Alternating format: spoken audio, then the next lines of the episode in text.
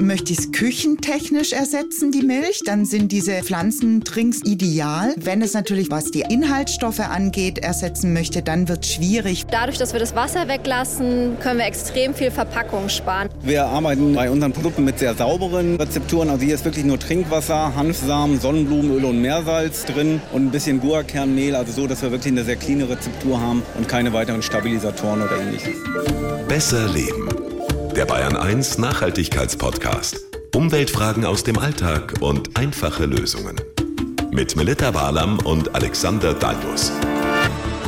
Das Warten hat sich gelohnt. Wir sind wieder da. Hier ist der Umweltpodcast eures Vertrauens. Und wir möchten das noch werden, wenn ihr das erste Mal hier dabei seid oder ganz zufällig hier hereingeraten seid. Ich bin Melita Walam von Bayern 1. Und ich bin Alexander Dalmus, immer unterwegs in Sachen Recycling, Müllvermeidung und Umweltschutz. Und hier geht es darum, nachhaltiger und rücksichtsvoller zu leben. Es geht um das Schonen von Ressourcen. Ja, und wir möchten das zusammen mit euch ganz praktisch umsetzen, sodass jeder ein bisschen was mitnehmen kann für seinen Alltag. Wir sind immer offen, versuchen möglichst viele Perspektiven und Aspekte mit einzubringen und am Ende mit dem kleinen Extra, dem Aha-Effekt. Ja, und keiner muss hier irgendwas machen. Das ist auch schon mal ganz klar. Manchmal geht es wirklich nur darum, Dinge zu verstehen. Wie hängt was zusammen? Warum ist das so? Und welche Folgen hat unser oder auch mein Handeln? Und oft sind es ja nur Kleinigkeiten. Ja, aber die in der Summe viel bewirken können. Wir wollen nämlich mit euch, mit jeder Folge vom Besser Leben, ein bisschen umweltschlauer werden. Und deshalb haben wir uns gleich zum Start der fünften Staffel ein ganz heißes Eisen vorgenommen. Wir reden Tatarata über Pflanzendrinks. Natürlich auch über Kuhmilch im Vergleich und es wirkt an sich wie ein ganz normales Besser-Leben-Thema, aber mittlerweile geht bei vielen schon der Puls, wenn sie nur das Wort Haferdrink hören oder Sojadrink ja, oder was wir auch immer. schauen nämlich mal drauf, was ist dran. In Sachen Ökobilanz sind da die Pflanzendrinks wirklich so weit vorn. Also Soja, Hafer, Kokos, Reis, Mandel, Cashew, Haselnuss und was es da alles so gibt. Und was ist drin? Also schließlich zergehen einem diese Hafer- und Sojadrinks jetzt nicht zwangsläufig auf der Zunge. Nein, und wir gucken, was da noch reinkommt. Auf was müsst ihr achten? Wie schaut's aus mit Zucker zum Und Beispiel? ihr erfahrt, wenn ihr wegen des Tierwohls zum Beispiel Pflanzendrinks kauft, warum ein Mandeldrink eigentlich gar nicht geht. Und was ist neu und habt ihr vielleicht noch gar nicht auf dem Schirm? Dann legen wir mal los. Welcome back zu Besser Leben. Der Stand der Dinge. Eines lässt sich ganz klar feststellen, das Geschäft mit diesen ganzen Pflanzendrinks boomt ohne Ende. Und der Pro-Kopf-Verbrauch von Kuhmilch oder Konsummilch, also die Milch, die wir Verbraucher verwenden, sinkt gleichzeitig. Also aktuell auf dem niedrigsten Stand seit 30 Jahren, eben seit das überhaupt erhoben wird. Wow. Also nochmal kurz vorab für alle, damit der feine Unterschied auch klar wird. Milch darf man bei den pflanzlichen Alternativen nicht sagen. Ja, im, im Alltag macht es wahrscheinlich jeder, Ja. aber Milch ist ein geschützter Begriff. Da gibt es auch ein Gesetz. Deshalb darf es auch nicht auf der Verpackung stehen. Vereinfacht, Milch ist immer das, was aus dem Euter rauskommt. Und alles andere eben nicht. Es gibt eine Ausnahme übrigens, Kokosmilch. Das darf man auch auf die Dose draufschreiben. Aber ansonsten läuft das Geschäft mit diesen Pflanzendrinks wie Bolle. Bis vor ein paar Jahren war das ja eher so ein Nischenprodukt. Vielleicht äh, noch für ein paar vegane Spinner in Anführungszeichen, war so die gängige Meinung. Aber das ist längst nicht mehr so. Absolut nicht. Also allein im letzten Jahr sind bei uns knapp 300 Millionen Liter importiert worden. Das ist eine Verdreifachung in den letzten fünf Jahren. Ein Drittel kommt übrigens aus Belgien. Da ist Alpro der Hauptanbieter, aber auch aus Italien, Österreich. Und wie sehr das Geschäft weltweit boomt, das haben wir gesehen, als Oatly vor kurzem ja an die Börse gegangen ist. Ja, das sind die aus Schweden, ne? Mhm. Trinken ja auch diese ganzen Promis wie Oprah Winfrey oder Natalie Portman, die Schauspielerin, die ja bekennende Veganerin ist. Hat bei der Vermarktung bestimmt geholfen. Also beim Börsengang ist Oatly mit seinem Hafer-Imperium mit 10 Milliarden Dollar bewertet worden. Das ist fünfmal mehr als noch vor zwei Jahren. Alter Schwede. Mhm. Liegt sicher auch am Image. Pflanzendrinks gelten als hip. Kuhmilch ist eher, ja, bei vielen inzwischen so, äh, was, du trinkst noch Kuhmilch? Und da geht's dann um so Sachen wie Tierwohl, Laktoseunverträglichkeit, Verzicht auf tierische Produkte und so weiter. Wobei eben Kuhmilch, muss man ganz ehrlich sagen, im Alltag vielleicht ganz gut zu ersetzen ist durch pflanzliche Alternativen. Bei Käse sieht es nämlich anders aus. Da ist der Absatz in den letzten Jahren gestiegen, weil es eben geschmacklich oder auch ernährungstechnisch da keine gute vegane Alternative gibt. Das heißt also, wir Verbraucher sind auch nicht wirklich stringent. Ja, und in China oder auch in der arabischen Welt ist diese Kuhmilchskepsis gar nicht so ausgeprägt wie bei uns. Diese Pflanzendrinks sind ja auch durch die Bank weg wesentlich teurer als Kuhmilch. Allerdings. Also die Marken kosten da mal um die 2 Euro den Liter und mehr. Und wenn es dann noch Barista-Qualität sein soll, also damit man es aufschäumen kann. Kommt noch mal was Halleluja, drauf. Ja, genau. Stimmt. Also das liegt zum einen daran, dass die Industrie ja generell bei Verbrauchern, die vegane oder vegetarische Produkte kaufen, davon ausgeht, dass da das Geld etwas lockerer sitzt. Da wird ordentlich hingelangt. Das zeigen auch die Preisvergleiche der letzten Jahre. Das ist eine Frechheit, Ja, oder? ist Das ist ja auch. unverschämt. Und was immer wieder heiß diskutiert wird und für viele unverständlich ist, der Mehrwertsteuersatz für Kuhmilch liegt bei ermäßigten 7%. Bei Pflanzendrinks wird die volle Mehrwertsteuer von 19% angesetzt. Lass mich raten, weil Kuhmilch ein Grundnahrungsmittel ist und sozusagen direkt aus dem Euter zu uns kommt. Mhm, Genau. Und äh, ja, vielleicht noch ein bisschen erhitzt oder homogenisiert ist, aber mehr auch nicht. Das ist die Erklärung, stimmt. Und alle Pflanzendrinks gelten eben nicht als primäre, sondern als verarbeitete Lebensmittel. Also kommt da der volle, der 19% Mehrwertsteuersatz drauf. Blöde Frage vielleicht, aber wenn das mit den Pflanzendrinks so gut läuft, wenn der Liter doppelt oder dreifach so viel kostet wie Kuhmilch, warum steigen dann nicht auch hier viele Bauern um oder bauen nur noch, sagen wir mal, Hafer an? Es wächst doch auch hier der Hafer. Stimmt, machen ja auch einige. Also im Landkreis Augsburg zum Beispiel, da gibt's die Landwirtschaftsfamilie Zott, die haben 200 Kühe und zugleich vermarkten die mittlerweile auch ihren eigenen Haferdrink mit Hafer aus der Region, heißt Bayernglück und wird produziert von Vater Anton und Sohn Markus im schwäbischen Ustersbach. Der eine macht einen Bauernhofkaffee, der andere baut eine PV-Anlage, der andere gründet ein Lohnunternehmen neben seinem Milchviehbetrieb und wir machen eben Haferdrink. Für Hafer hat die letzten Jahre einfach die Veredelung gefehlt. Und da sind wir eigentlich stolz drauf, dass wir jetzt hier mit dem Haferdrink eine Wertschöpfungskette in Bayern haben, dass wir auch den Hafer verarbeiten können, der in Bayern wächst. Also bietet dieser Boom bei den Pflanzendrinks, zum Beispiel beim Hafer, den Landwirten ja auch ganz schöne Chancen. Ja, aber wie so oft liegt der Hund äh, im Preis begraben. Also Hafer wird in großen Mengen eben in Skandinavien oder Osteuropa angebaut.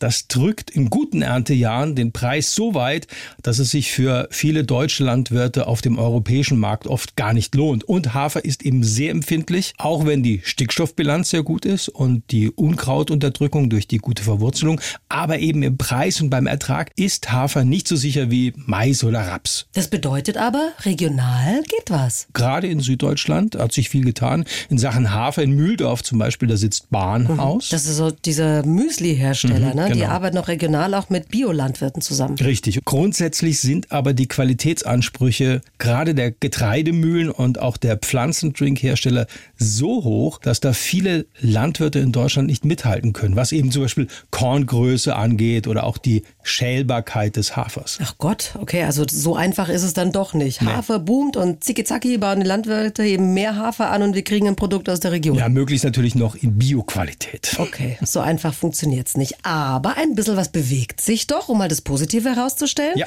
Und wir gehen jetzt mal ans Eingemachte, was Kuhmilch und was Pflanzendrinks angeht. Vergleichen wir mal. So, bevor wir jetzt mal Zahlen ins Spiel bringen, was ist denn grundsätzlich wichtig, wenn wir Pflanzendrinks mit Kuhmilch vergleichen? Welche Kennzahlen? Ich glaube, dass wir äh, diese Pflanzendrinks erstmal als Alternative betrachten müssen, aber nicht als Ersatz in ernährungstechnischer Hinsicht. Äh, Das ist, glaube ich, ganz wichtig. Okay, also du meinst, weil es einfach ein Unterschied ist, ob ich zum Beispiel äh, meine Barista-Soja in den Kaffee schütte oder meine Pfannkuchen mal mit einem Haferdrink mache Ja. oder ob ich dann im Rahmen einer veganen Ernährung komplett auf tierische Produkte verzichte. Genau, weil eben ein vollwertiger Ersatz, also was die Inhaltsstoffe angeht, kann ein Pflanzendrink nicht leisten. Also deshalb ist es auch kein Ersatz, sondern eben, wie gesagt, eine Alternative. Okay, aber das ist doch ein fairer Ansatz. Finde ich auch. Kuhmilch, muss man ganz deutlich sagen, liefert einfach deutlich mehr Eiweiß als die meisten Alternativen, aber auch sehr viele Vitamine und Mineralstoffe, die im Eiweiß der Pflanzendrinks gar nicht enthalten sind. Spannend. Dann hören wir uns doch mal an, was die Verbraucherzentrale Bayern dazu sagt. Daniela Krehl ist dort Ernährungsexpertin und sie hören wir gleich. Kennt ihr schon die blaue Couch? Der Bayern 1 Podcast von Deutschlands meistgehörter Abendsendung. Spannende Menschen erzählen aus ihrem Leben. Die blaue Couch. Der Talk. Auf bayern1.de und in der ARD Audiothek. Also Alexander, wir waren stehen geblieben bei den Inhaltsstoffen und dass Pflanzendrinks generell nicht so richtig mit Kuhmilch mithalten können, wenn wir uns die Vitamine und Mineralstoffe anschauen. Ja, zum Beispiel gerade beim Kalzium. Da rät Daniela Krehl, die Ernährungsexpertin, wie gesagt, der Verbraucherzentrale Bayern, dann schon drauf zu achten, dass das bei diesen Pflanzendrinks zugesetzt wird. Prinzipiell ist natürlich schon so, wenn ich komplett auf Milchprodukte verzichten möchte, also auch kein Käse, kein Joghurt zu mir nehme, dann wird es ziemlich schwierig, den Kalziumbedarf ähm, abzudecken mit ja, Gemüse und Hülsenfrüchten. Und da bietet es sich natürlich schon an, eher eine angereicherte Pflanzenmilch zu nehmen, um einfach meinen Kalziumbedarf einigermaßen zu decken. Okay, also Kuhmilch hat schon mal mehr Kalorien als vergleichbare Pflanzendrinks, mhm. weil da mehr Fett enthalten ja. ist und eben hochwertigeres Eiweiß. Das liefern die meisten Pflanzendrinks nicht. Ja, Soja ist da so ein bisschen die Ausnahme. Okay, aber ansonsten wird es schwierig, den Eiweißbedarf nur mit Pflanzendrinks abzudecken. Ja. Kommen wir zur Ökobilanz. Wie schaut's denn da aus? Da kriegen wir ja immer sehr viele Mails von wütenden Bauern, vor allem von Milchviehhaltern, ja. dass wir die Kuhmilch da schlecht reden würden, was wir nicht tun. Aber manchmal kann ich die Landwirte auch verstehen, weil in der Öffentlichkeit da oft mit Zahlen jongliert wird, die ja nicht so ganz zusammenpassen. Es ist eben ein Unterschied, ob Milch zum Beispiel in Europa oder Deutschland oder Bayern auch produziert wird oder ob ich da einen weltweiten Mittelwert hernehme, der eben dann die Ökobilanz verzerrt. Aber grundsätzlich, um Lebensmittel in Sachen Nachhaltigkeit miteinander vergleichen zu können, gibt es ja das sogenannte CO2-Äquivalent. Genau, damit lässt sich auch wirklich gut ablesen, wie viel Gramm oder Kilo eines Lebensmittels zur globalen Erwärmung beitragen, indem man sie in das klimaschädliche Treibhausgas CO2 umwandelt. Ja, wir hatten dazu auch schon mal eine komplette äh, Folge hier bei Besser Leben. Was sind unsere Lebensmittel wert? Das könnt ihr euch gerne mal anhören. Das ist wirklich spannend.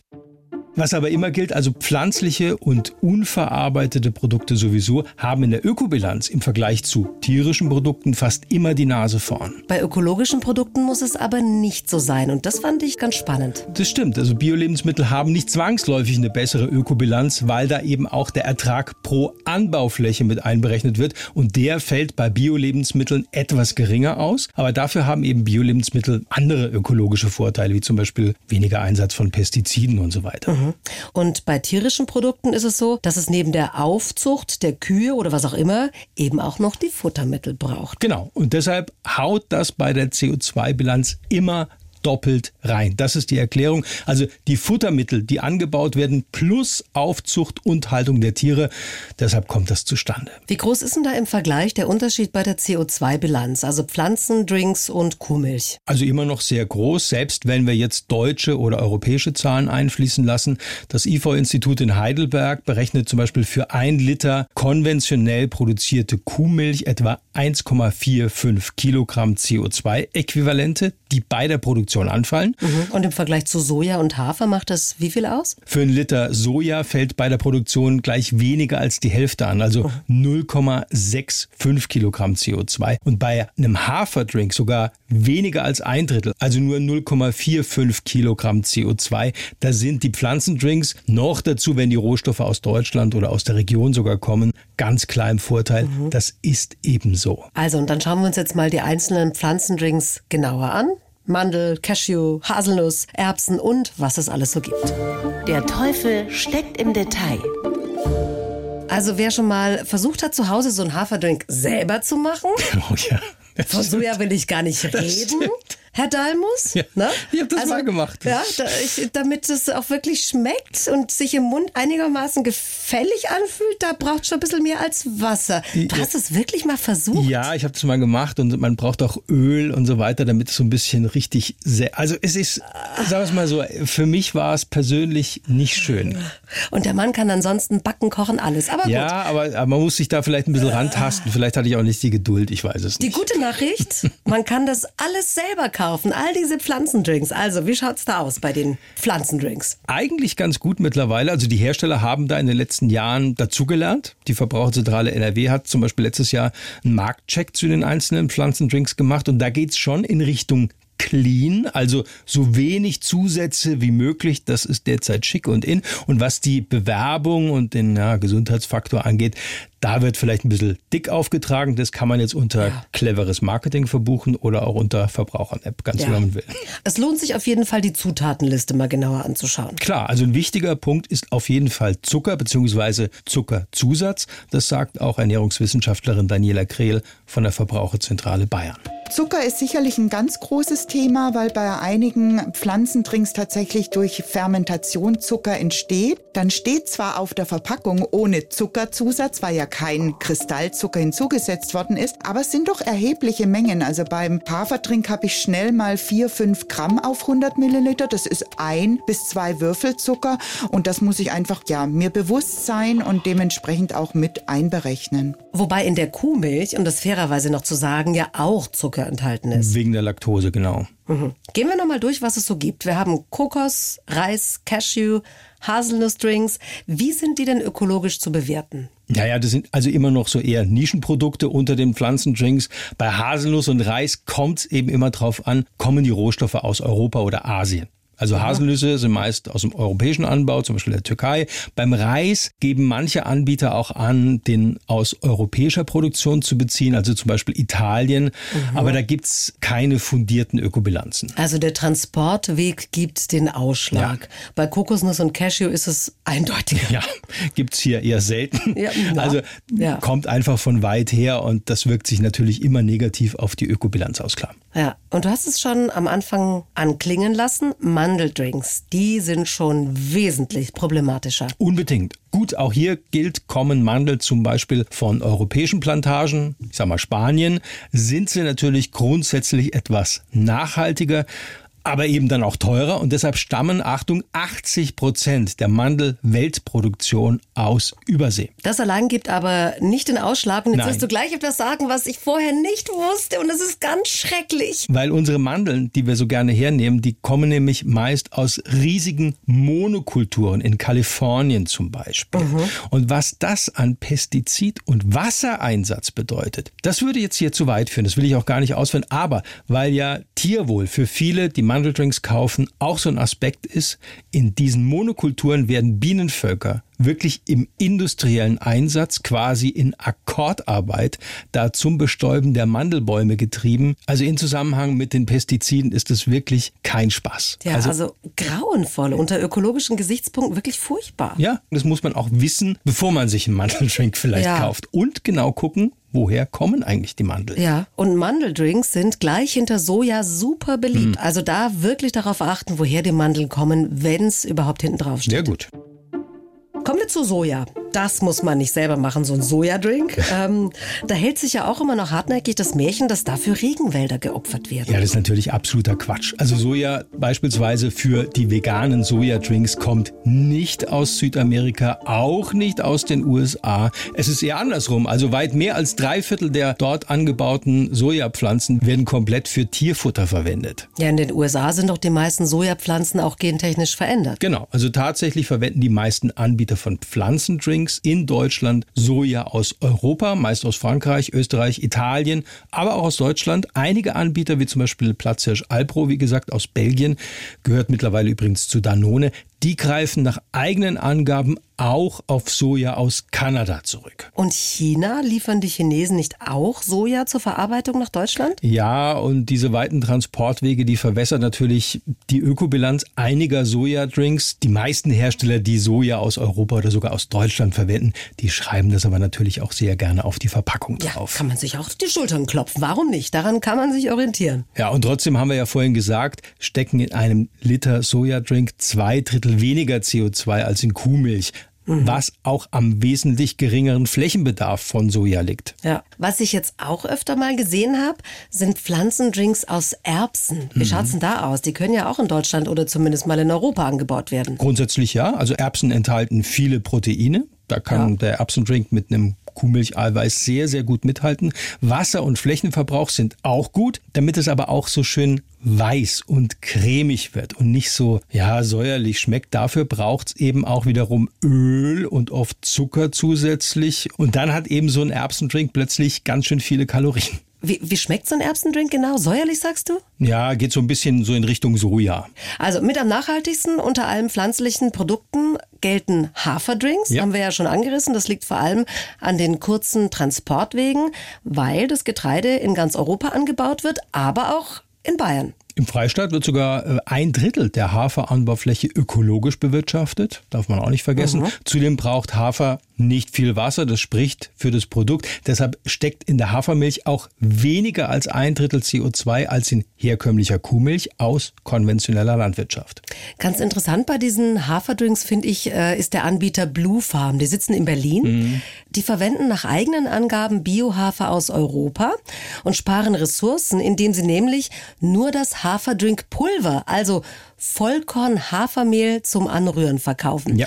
Und was das spart, rechnet uns Marie von Blue Farm vor. Dadurch, dass wir das Wasser weglassen, können wir extrem viel Verpackung sparen. Also eine unserer Packungen spart von 8 bis 20 Tetrapacks ein. Und natürlich, dadurch, dass wir kein Wasser durch die Republik fahren, ähm, sparen wir auch bis zu 90 Prozent Transportemissionen ein. Weil wir es ja vorhin von Zucker und Zuckerzusätzen hatten. Beim Hafer entsteht ja auch durch dieses Fermentieren ganz natürlich Zucker. Und da frage ich mich, ist es dann jetzt besser, Pflanzendrinks mit unfermentiertem Hafer zu nehmen? Also wenn man da jetzt ein echtes Zuckerthema hat, ist es vielleicht zu empfehlen, aber irgendwann entsteht der Zucker sowieso. Also wenn es vorher nicht passiert, durchs Fermentieren, dann passiert es eben später im Verdauungstrakt. Dann wird Okay. eben da die Stärke, die im Hafer zwangsläufig drinsteckt, aufgespalten und dann haben wir eben da den Zucker. Dann schauen wir jetzt noch auf etwas, was es neu auf dem Markt gibt. Und das kennt ihr vielleicht nämlich noch nicht. Der Clou. Also, ich fasse nochmal für euch zusammen. Rein von den Inhaltsstoffen können die meisten Pflanzendrinks nicht mit Kuhmilch mithalten. Erbsen- oder Sojadrinks vielleicht noch in Sachen Eiweiß, aber Kalzium fehlt zum Beispiel, wenn man auf tierische Produkte verzichtet. Da muss man einfach drauf achten. Und in Sachen Ökobilanz ist auch bei Pflanzendrinks durch die Bank nicht immer alles fein. Alles, was von weit her kommt, also Kokosnuss, Reis, Cashew-Drinks, da schlägt der lange Transportweg negativ zu Buche. Mandeldrinks sind beliebt, aber ich erinnere an die Bienen, ökologisch echt fragwürdig. Am besten schneiden Haferdrinks ab, vor allem wenn der Hafer natürlich aus der Region kommt. Und was gibt's jetzt Neues am Markt? Du hast dich ja deswegen auch auf der Biofach umgeschaut äh, in Nürnberg auf der Messe. Also was mir aufgefallen ist, gerade bei den Pflanzendrinks, Hanf ist derzeit super in, wirklich. Ja, also Hanf ist schon länger super in, aber jetzt eben auch bei Drinks. Das ist wirklich neu. Das kannte ich noch nicht. Natürlich ohne THC. Ja, also, also ohne dieses gar- berauschende nein, THC. da ist nichts drin. Okay, auch Aus- kein CBD? Nein, ganz ohne Wirkstoffe. Okay, also ohne Wirkstoffe, okay. Aus Hanfsamen. Wobei eben bei Hanf die ganze Pflanze verwertet werden kann, das ist gut. Und Hanf äh, kann man ja auch in Deutschland anbauen. Ja, da gibt's mittlerweile einige deutsche Anbieter, auch Bereave aus NRW zum Beispiel, die haben Hanfdrinks jetzt im Sortiment oder auch The Hempany. Hempany? The Hempany von Hemp, auf Englisch Hanf. Das ist ein junges Start-up aus Stuttgart und Gründerin Laura Rothgang, die sieht echte Chancen. Zum einen, was viele nicht wissen, Hanf bindet mehr CO2 als Bäume. Also das Ganze ist eine super CO2-bindende Pflanze, wächst auch viel schneller als Bäume. Daher kommt auch dieser positive Effekt. Und generell kann man alles von der Hanfpflanze verwerten. Also vom Stängel bis zur Wurzel bis zu den Samen ist es einfach an sich eine Zero-Waste-Geschichte. Und das Ganze hat einfach unserer Meinung nach super Potenzial für eine Kreislaufwirtschaft und nachhaltigen Konsum. Also Hanf gilt ja wirklich so als Superfood, wird ohne Ende gehypt. Steckt da wirklich so viel drin? Das haben wir auch nochmal Daniela Krehl, Ernährungswissenschaftlerin von der Verbraucherzentrale Bayern, gefragt. Ja, also Hanf ist ein Superfood, das würde ich auf jeden Fall befürworten. Er hat sehr viele Ballaststoffe, sehr viel ungesättigte Fettsäuren. Ich muss nur wissen, dass bei den Pflanzendrinks natürlich die Menge ausschlaggebend ist. Egal, ob ich jetzt Hafer trinke, Hanf oder Soja habe, es sind wirklich nur ganz geringe Prozentzahlen. Also ich äh, spreche jetzt wirklich hier unter fünf Prozent. Das heißt, es wäre wahrscheinlich für meine Gesundheit fast besser, den Hanf so zu mir zu nehmen und äh, ich muss jetzt nicht unbedingt über den Hanftrink äh, versuchen, hier meine Hanfmenge aufzunehmen. Schön. Also immer ein bisschen Hanfsamen im Haus haben, gell? Kann nicht schaden. Gut. Finde, wir haben viel erfahren in dieser Folge. Wenn ich das nächste Mal vorm Regal mit dem Pflanzendrinks stehe, dann weiß ich jedenfalls, was wichtig ist und auf was ich achten kann. Und wenn ihr noch Fragen habt, schreibt uns gerne unter besserleben.bahn1.de. Und das nächste Mal reden wir dann übers Energiesparen. Da haben uns mittlerweile so viele Nachfragen erreicht. Ist ja auch wirklich das Thema momentan. Und deswegen haben wir uns gedacht, da machen wir nochmal ein Special für euch. Mit Kleinigkeiten viel erreichen. Und wenn euch noch mehr nachhaltige Themen interessieren, dann können wir euch unsere Freunde von den Wasteland Rebels ans Herz legen, den Nachhaltigkeitspodcast von Cosmo. Den machen nämlich Shia Su und Jessica Liedke, wobei Shia Su sowas ist wie die ja, Klimastreberin der beiden, lebt Also vegan. wie du? Ja, das kann ich wahr. Unverschämtheit. Versucht also komplett müllfrei zum Beispiel zu leben. Und dann gibt's auch noch Moderatorin Jessica Liedke, die ist sozusagen ja, der Umwelt-Azubi von den beiden. Und bei den Wasteland Rebels hört ihr ganz viele konkrete Tipps für den Alltag, aber auch Infos,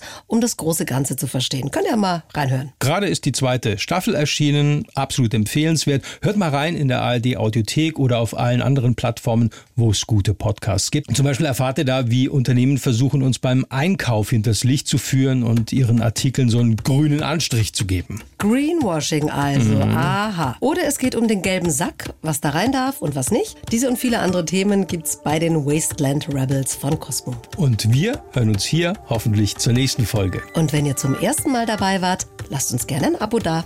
Bis zum nächsten Mal. Die Bayern 1 Premium Podcasts. Zu jeder Zeit, an jedem Ort. In der ARD Audiothek und auf bayern1.de. Bayern 1 gehört ins Leben.